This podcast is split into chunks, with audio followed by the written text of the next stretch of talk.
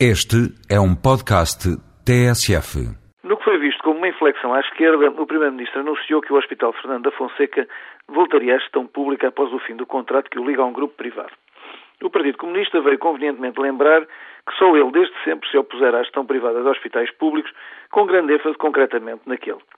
Os gurus da economia liberal, pelo contrário, criticaram esta deriva estatizante, verdadeira traição à promessa de concessionar a gestão a privados de pelo menos 10 novos hospitais a construir.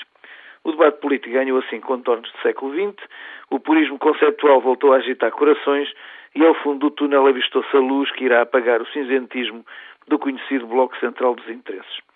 Aparentemente, todos os que desde logo se envolveram na disputa, poucos terão ouvido os argumentos para a decisão. Refiro-me, evidentemente, aos argumentos pragmáticos e reais e não à espuma dos dias com que se abrilhantam debates parlamentares. O que foi dito foi que seria inútil continuar a entregar a privados a gestão de hospitais públicos,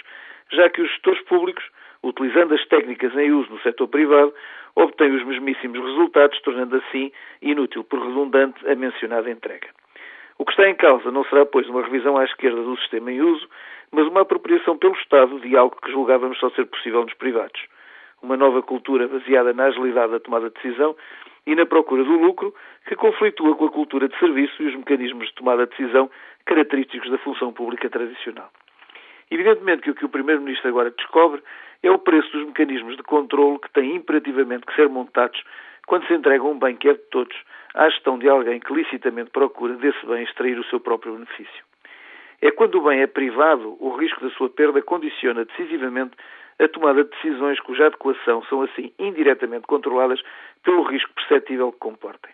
Quando alguém gera o que não é seu, por exemplo, o que é de todos, o componente do risco e das suas consequências esbate-se e o céu passa a ser o limite.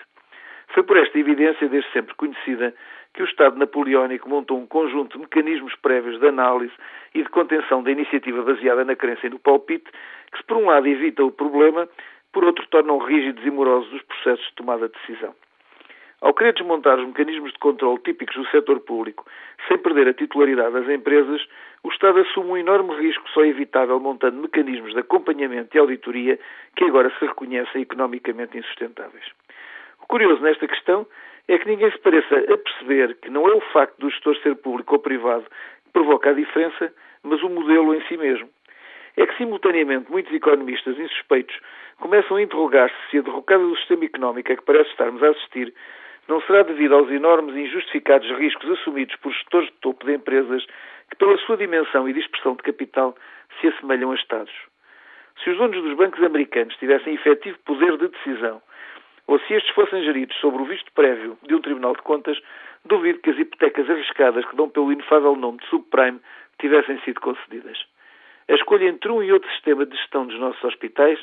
é agora com evidência uma escolha que, qualquer que seja, tem preço tem riscos e tem consequências incontornáveis. A dificuldade é, por conseguinte, uma já habitual e que, como portugueses, nos persegue a impossibilidade de ter o sol na eira e a chuva no naval.